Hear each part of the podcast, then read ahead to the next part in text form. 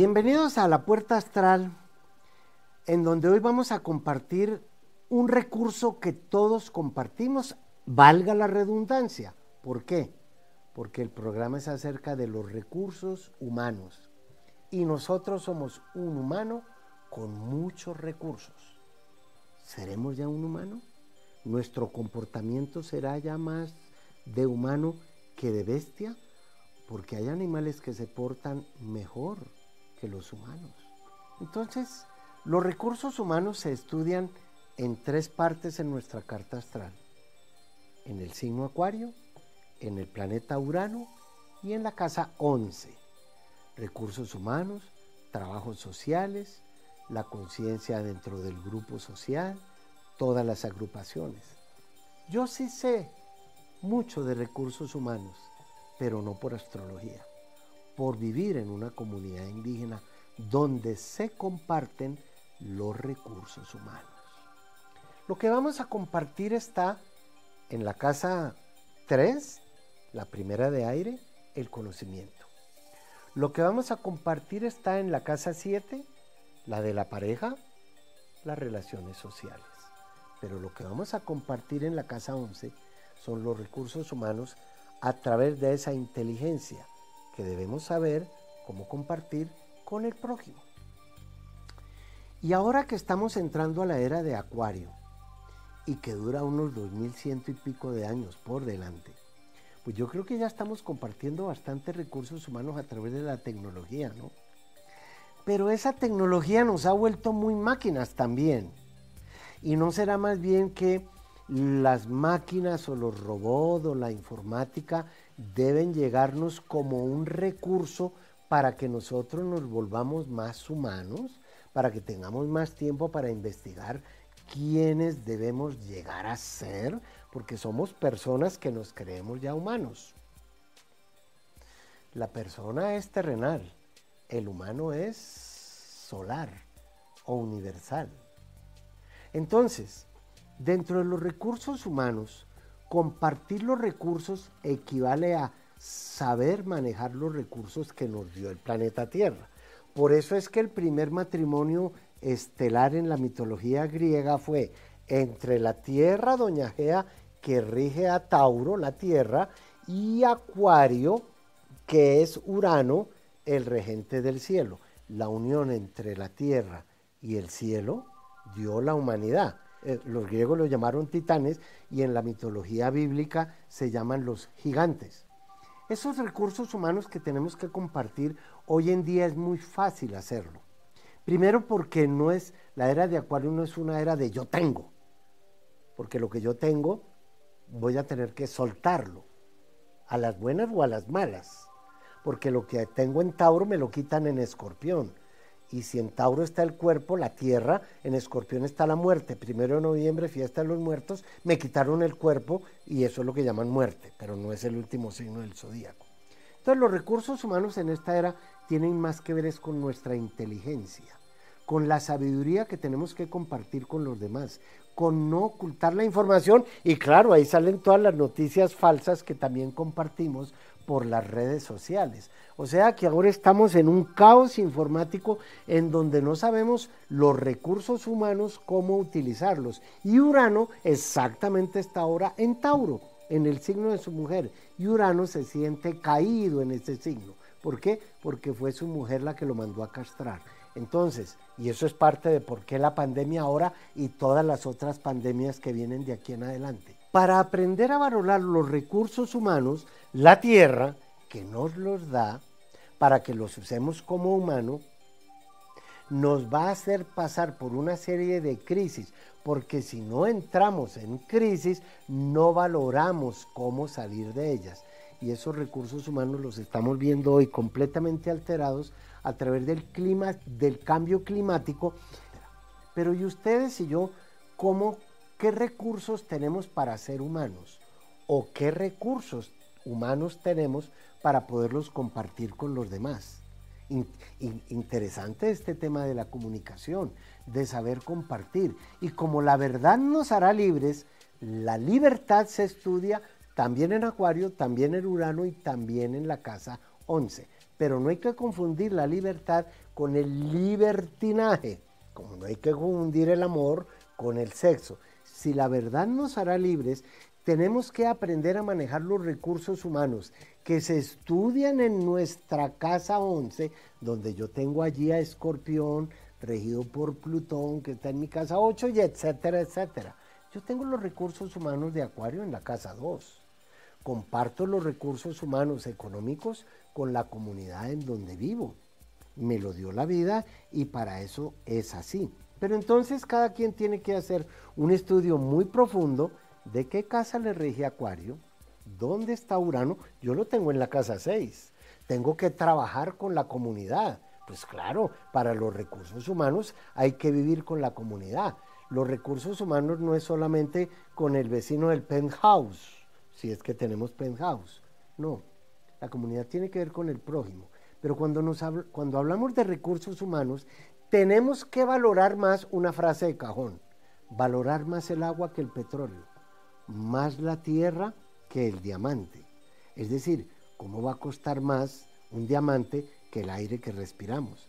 Y esos recursos humanos van en contravía con lo que estamos contaminando ahora. Pues bien, la contaminación se estudia en la casa 8. Esa es la casa del veneno de escorpión pero yo del veneno saco el suero, ¿cierto? Y para no contaminar reciclo. Pues el reciclaje se estudia en la casa 6, la casa de la salud. Yo reciclo una rodilla, reciclo una pierna, etc. Oigan, aprendamos a compartir los recursos para ser más humanos. Ya vuelvo.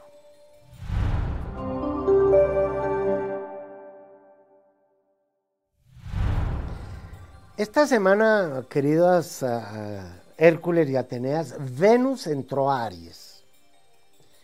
Y a Venus no le gusta estar en Aries.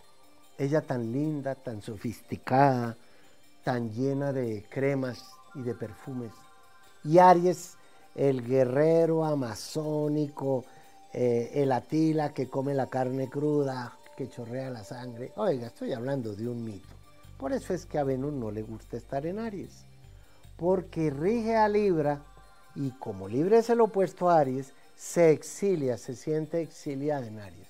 La pregunta es, ¿qué será lo que en ustedes ahora está insatisfecho? Y tienen que llegar a la armonía, al equilibrio propio de Venus. Venus es el afecto, lo que nos gusta, pero al estar en Aries hace algo como una espinita, como una puya que me está doliendo. No sé qué les duele a ustedes. Arréglenlo. Ahora, está la conjunción del Sol con Urano en Tauro. Claro, si hay la conjunción de Urano y Tauro es que están en la misma luna, vista desde la Tierra, porque la Tierra está al otro lado en Escorpión. Y si Urano es la libertad, la independencia, el progreso, si Urano rige los recursos humanos, ¿qué tal ustedes, vacas y toros, bueno, sobre todo las vacas, que compartan su leche, sus recursos humanos, aquello que la vida les ha dado, que lo compartan un poco más con los demás para que Urano no se vea caído en Tauro y entonces las demás personas los acusen a ustedes de, no digamos de tacaños o avaros, sino de, de estar muy encerrados y por eso es que a Tauro se le acusa de ser muy testarudo. Urano es la libertad, rompan esa testarudez. Mercurio sigue estando en, en Géminis, y al estar en los primeros 10 días de Géminis, que es el primer decanato, es, es, una, es una etapa física, una etapa material que ustedes los Géminis están comenzando ahora. Comienza un ciclo material, material muy bueno, y por lo tanto, lo que en esta semana o en la semana entrante logren consolidar a través de firmas de papeles o de entrevistas o de mandar hojas de vidas o todo aquello que tenga que ver con traslados o mudanzas. Materialmente, eso los puede favorecer, así como comenzar una relación material con socios o con parejas. Piensen en eso porque cuando Mercurio está en Géminis llegan muchas ideas como pájaros a la jaula. La lunita negra sigue en cáncer. Em, en, términos de, inversiones. La luna negra rige todo aquello que tenga que ver con seguros de vida, definir herencias, dineros compartidos con otras personas, así sea su pareja o sus socios o negocios que tenga con cualquier persona, bueno, hasta con los hijos. Yo creo que la luna negra allí favorece mucho porque como tenemos todo el triángulo de agua en escorpión, en piscis y en cáncer, entonces cuando dentro de ustedes venzan esas insatisfacciones que puede haber ahora en el alma, cuando sanen el alma, cuando limpien el alma de suciedades, cuando hagan una purificación de eso que les duele, van a sentir mejor la forma de relacionarse con los demás. Ya regreso.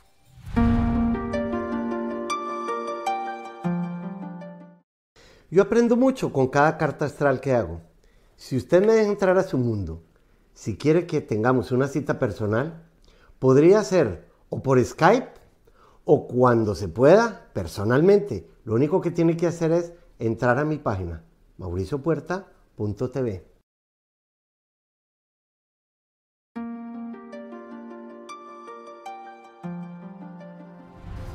En el tránsito de la semana quiero referirme a uno que es frecuente, todos los meses sucede, pero que hoy es exacto.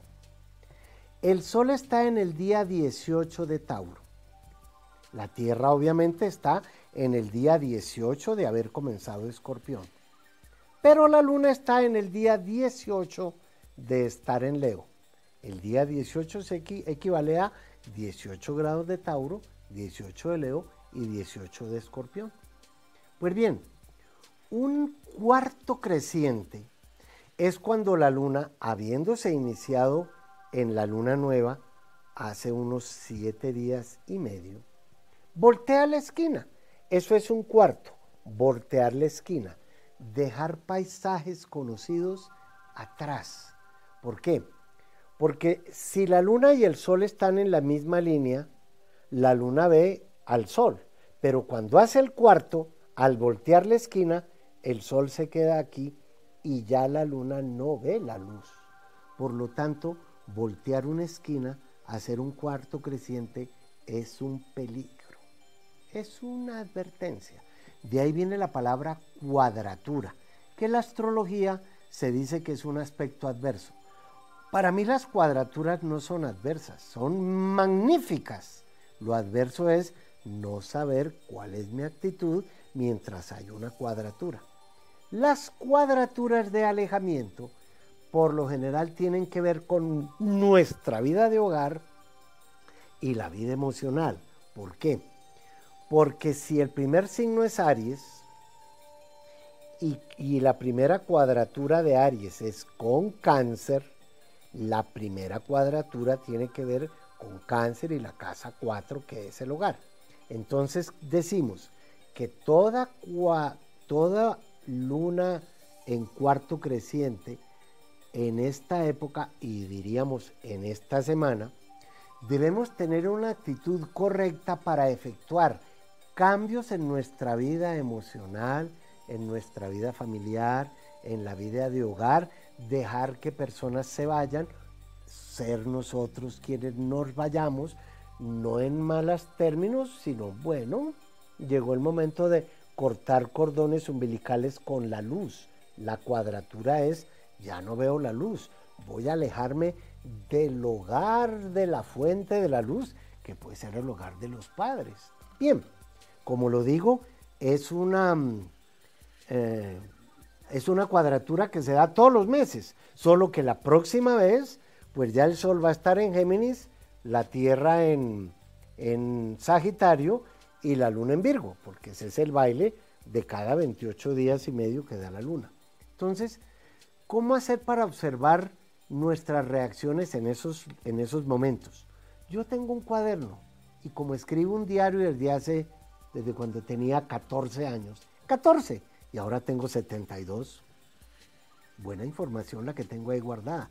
Por eso pude corroborar mi carta astral cuando empecé a estudiar astrología cuando tenía 22 años, porque ya tenía desde los 14 mucho escrito de mi vida.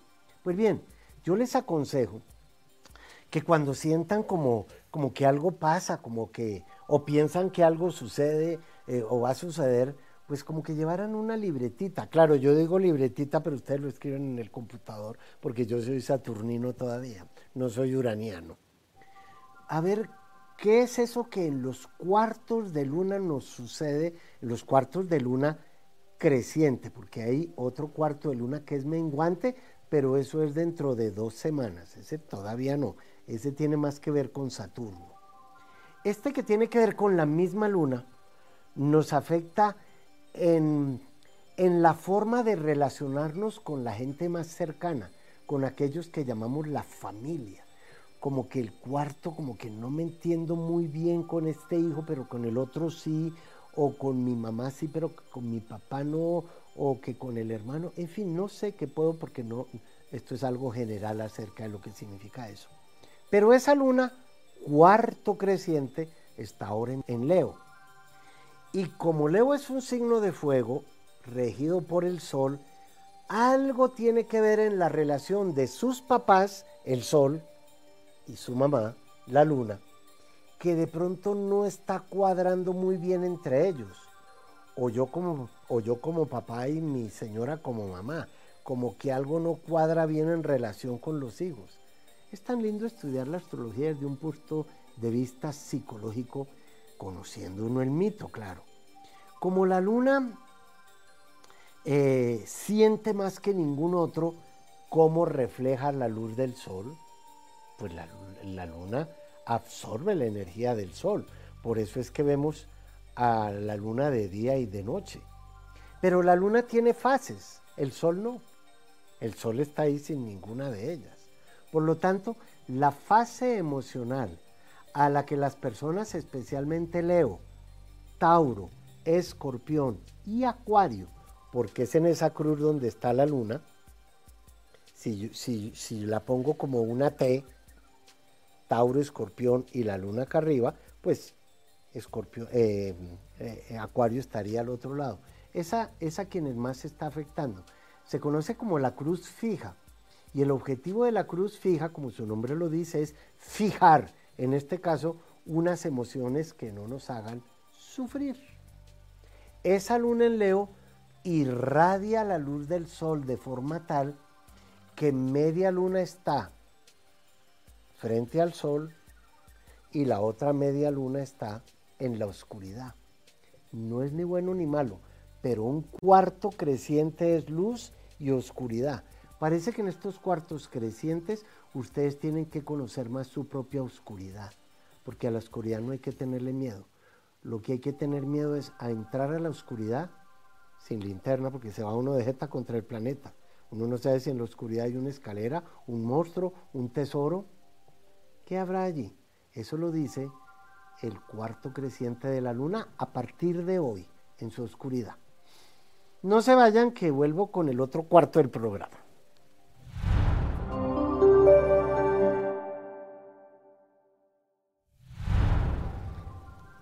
Eh, gatitos y felinas, acabo de decir que la luna está en Leo, que hoy comienza el cuarto creciente, pero una luna, la luna se está en un signo más o menos como dos días y medio, o sea que estamos en la mitad de ese cuarto creciente. ¿Cuáles son las decisiones que la vida les tiene que hacer tomar en este momento de su vida? Porque media vida medio, medio algo de ustedes está luminoso, pero otro medio está oscuro. Y hay que tener cierta claridad acerca de esa oscuridad. La oscuridad no hay que eliminarla, no. La oscuridad hay que vivirla conscientemente. Algo en ustedes está ahora turbio, algo en el hogar o la relación emocional, no sé, pero eso turbio, defínanlo e ilumínenlo. La luna también va a entrar esta semana a Virgo. Y ahí hay una cierta, un cierto roce, porque Virgo no es muy experto en manejar como signo las emociones, maneja mejor los conceptos y la mente en cuanto a el intelecto, lo emocional. Pero como la luna no piensa, sino que siente, y Virgo analiza ahora lo que siente, Qué fortuna para ustedes que puedan no sentirse culpables por lo que sienten desde su lado racional, ni no sentirse culpablemente racionales desde su lado emocional. O sea, en esta época equilibren emociones con razones para que su rutina diaria los emocione porque están en una etapa de éxito a través de su vida profesional. Un pedacito de esta semana, la luna también alcanza a estar en Libra. Cuando la luna está en Libra, como a Libra lo rige Venus, y los dos factores más femeninos son la luna y Venus. Claro, también está la luna blanca y otros asteroides. Pero cuando la luna está en Venus, se alegra de su lado femenino, así seamos hombres. ¿Cuál es el lado femenino de nuestra vida? El artista, el de las buenas maneras, claro, eh, aquella persona elegante que va a cambiar de vestuario, que se va a hacer una cirugía plástica, eso es lo femenino. O sea que para nosotros los varones y para ustedes las mujeres naturalmente, cuando la luna está en Libra es un magnífico periodo para saber comportarnos de una manera dulce ante los demás.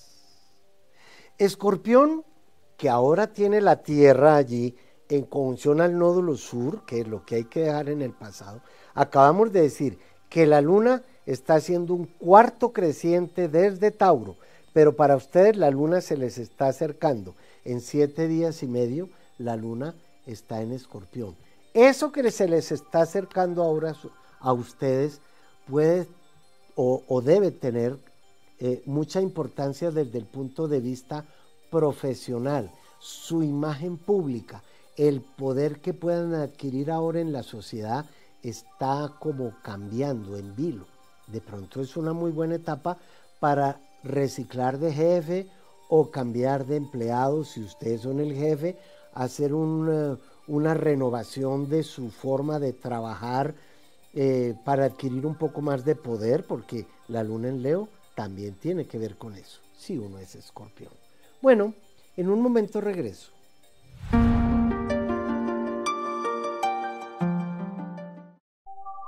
Creado una aplicación en donde el servicio de buscar pareja es muy especial. No importa el sexo ni el género. La aplicación nos va a dar la posibilidad de comprender cuál es esa persona con la que estamos sincronizados. Esa aplicación la encuentran ustedes ahora como uno de mis servicios astrales.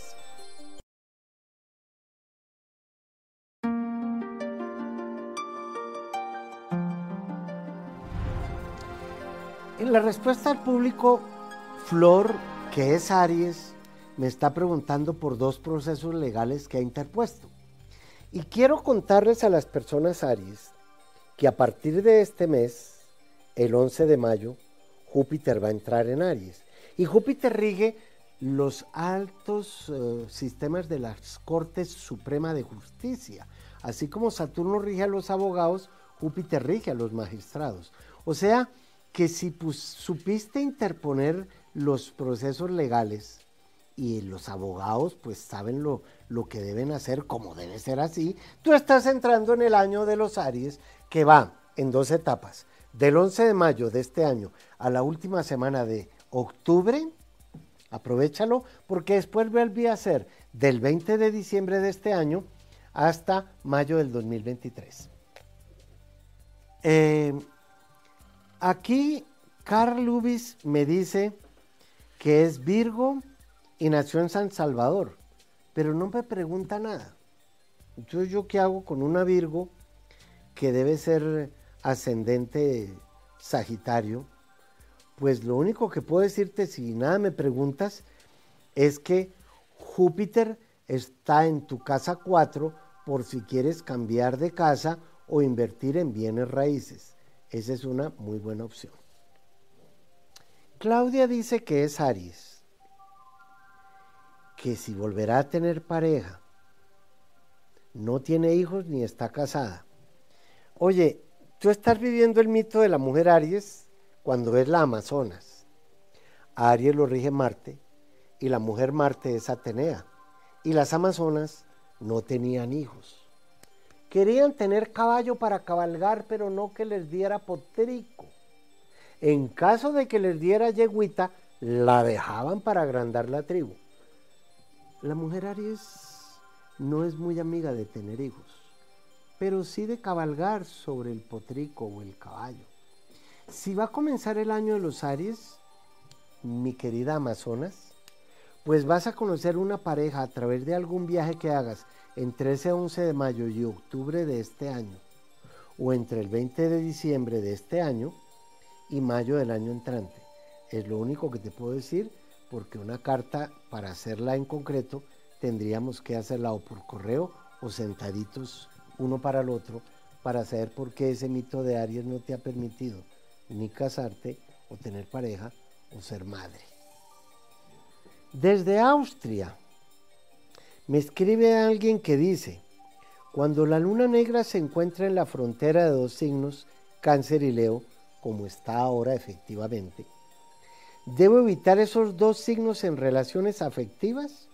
Pues mira, si naciste con la luna negra en cáncer o en leo, debes evitar esas relaciones afectivas si naciste con la luna negra en cáncer o leo.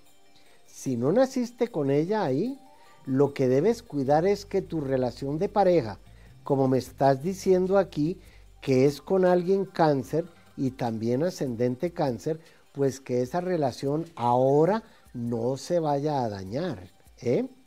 Pero como la luna negra va y viene, ahora está entre, cáncer, entre Géminis, Cáncer y Leo, Géminis, Cáncer y Leo, y después estará entre eh, Cáncer y Leo y así sucesivamente.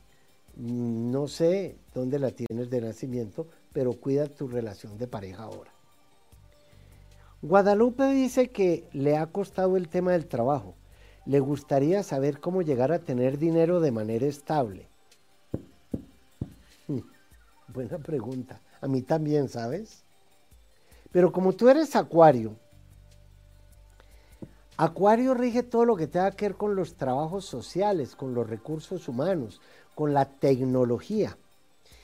Y en ese caso, me parece que cualquier negocio que tú montes, que te dé cierta libertad y va a estar en contravía con lo que te voy a decir, negocios de restaurantes, chefs, cafés, reposterías o de joyería o de diseño de ropa, eso sería muy bueno para ti mientras no coarte lo que más quiere Acuario en astrología, que es la libertad y la independencia. Ahora una me dice, mi esposo abrió un negocio hace ya como un año. Quería saber si usted cree que es un buen momento. Gracias. Oye, pero ¿qué negocio? Lástima que no me digas qué negocio es. Porque si él es Leo y ahora la luna a partir de esta semana está haciendo la cuadratura desde Leo, pues sí comienza un ciclo muy bueno en el negocio de tu marido, pero de pronto le toca cambiar o del lugar donde está. Mira, al no decirme de qué trabajo se trata o cómo es el trabajo, pues yo no lo puedo adivinar. Los astrólogos no adivinamos, interpretamos símbolos. Pero si, lo empezó ahora, Creo que Júpiter lo va a empezar a favorecer desde el 11 de mayo hasta octubre para que lo vea crecer. Y si tiene que ver con negocios internacionales, tanto mejor, de modo que aproveche el momento para verlo crecer. Y Esteban me pregunta algo que es un poco doloroso. Él también es Aries. Dice, mi pregunta es, mi esposa y yo tenemos dos hijos, a uno no lo vemos hace años, era campeón de tango y por una mujer Capricornio dejó todo, hasta su familia. Ojalá esta vez tenga suerte mi esposa. Tiene mucha depresión, está muy enferma. Mi pregunta es, ¿volverá mi hijo Piscis? Eso nos tiene muy mal. Es como si lo hubiesen desaparecido de la tierra. Pues mira, Esteban, Júpiter está en Piscis y Júpiter va a entrar a Aries. Si Júpiter es el dios del Olimpo, si Júpiter es tenido como el gran benefactor, la fortuna mayor, y está ahora en Pisces, que es el signo de tu hijo, y es el signo de, de Aries, de tu mujer y de ti, ese hijo tendría que aparecer en la vida de ustedes o ustedes en la vida de él antes de mayo del año entrante. Si está vivo, claro. Ya regreso.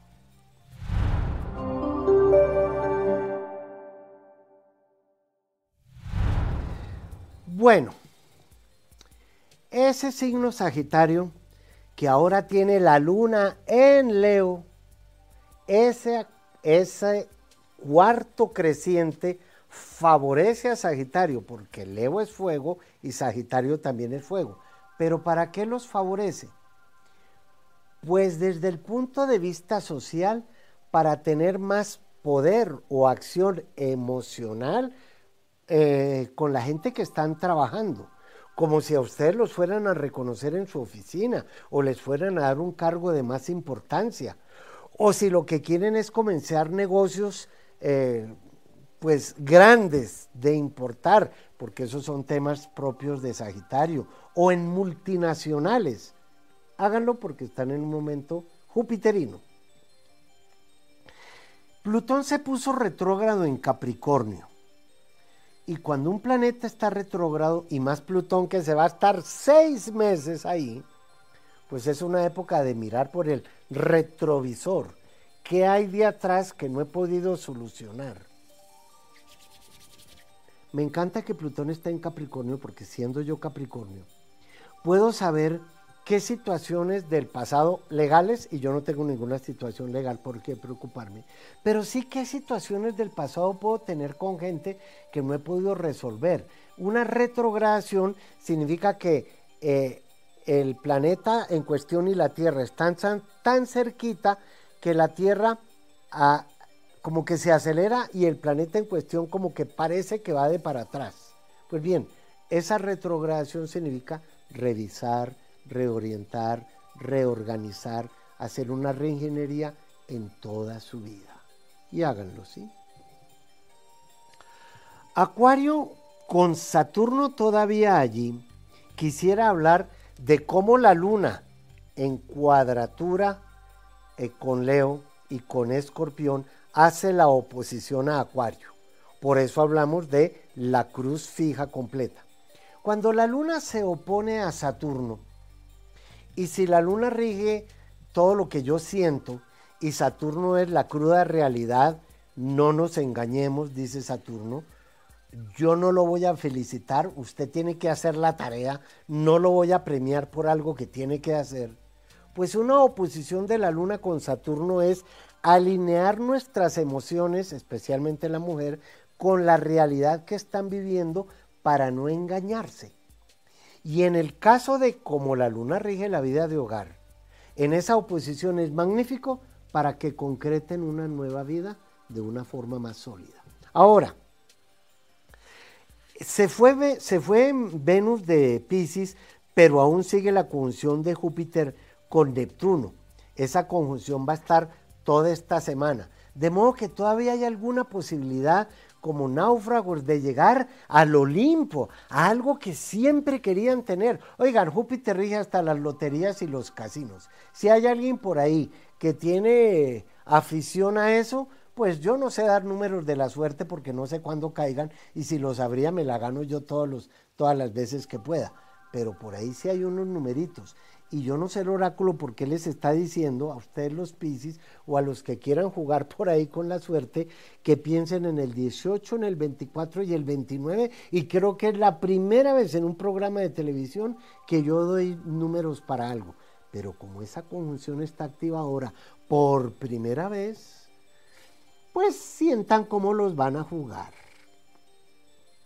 Ya vuelvo.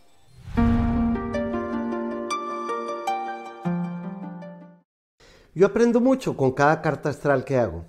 Si usted me deja entrar a su mundo, si quiere que tengamos una cita personal, podría ser o por Skype o cuando se pueda, personalmente. Lo único que tiene que hacer es entrar a mi página, mauriciopuerta.tv.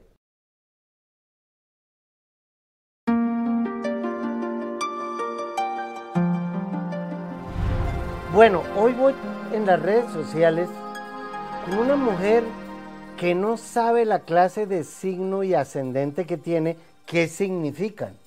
Y que para mí es bien extraño. Ella es Géminis, ascendente Capricornio. y yo soy ascendente Capricornio como ella. Pero lo que le voy a explicar es qué significa esa, ese simbolismo de Géminis y Capricornio. Hola María Elena, bienvenida a la locura de la astrología. Muchas gracias Mauricio. Pues mira, tienes una carta en donde quisiera mostrarte que Géminis en astrología es el signo de la eterna juventud. Géminis no envejece mentalmente. Pero lo extraño es que eres ascendente Capricornio y la persona que es Capricornio o ascendente Capricornio es un una vieja que nace niña. O sea que tenemos aquí algo muy lindo.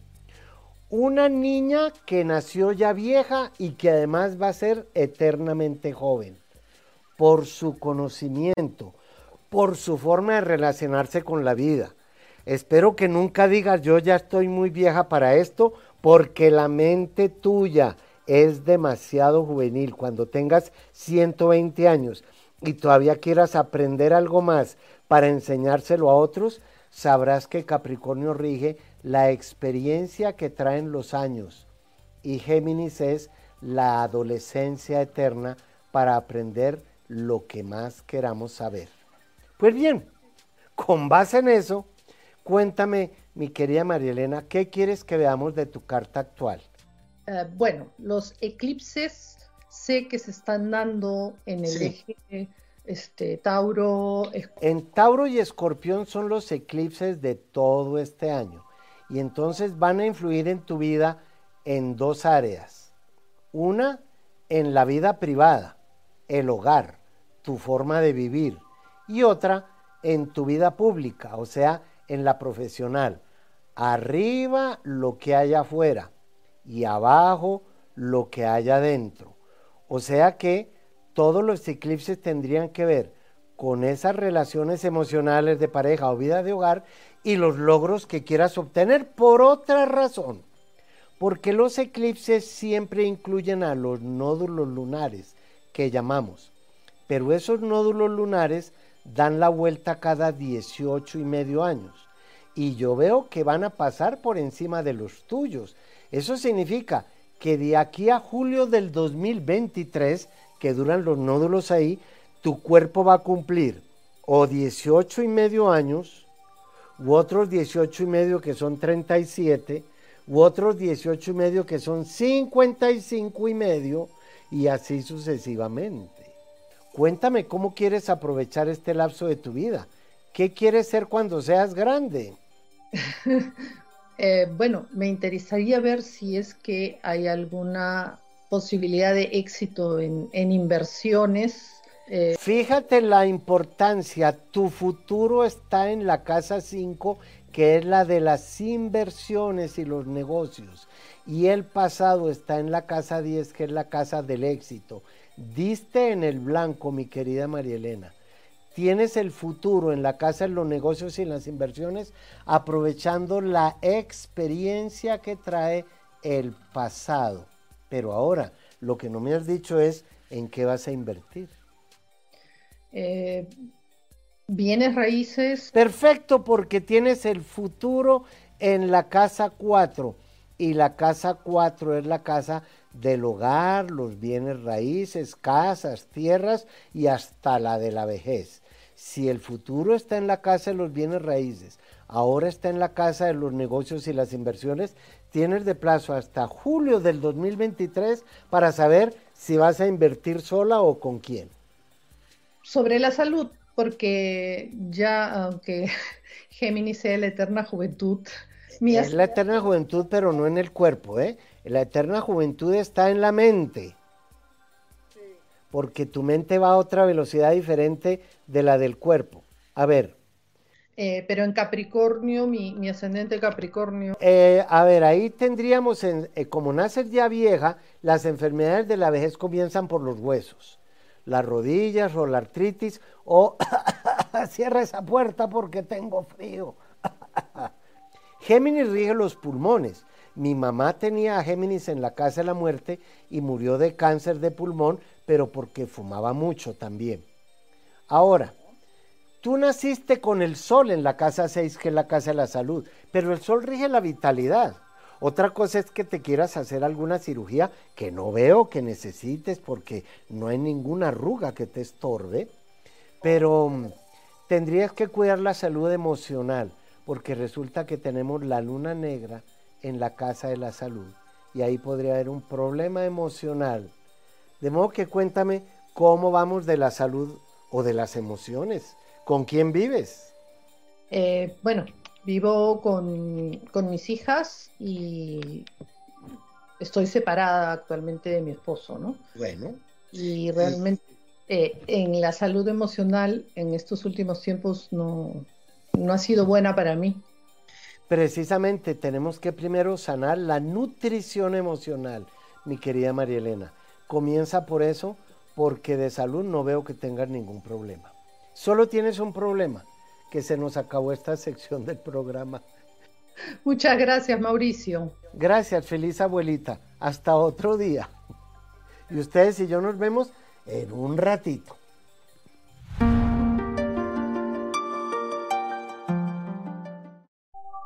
He creado una aplicación en donde el servicio de buscar pareja es muy especial.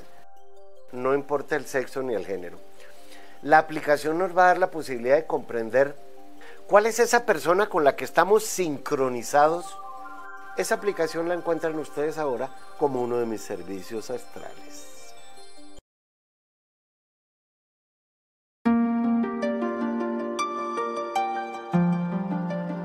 Pues en tema de recursos humanos, el primer humano que yo tengo como recurso, pues soy yo mismo, ¿no? Soy mi mejor herramienta para mí. Me conozco, sé dónde está la bestia, sé cómo atornillarle las, no sé, cómo, en fin, cómo utilizarnos como el mejor recurso.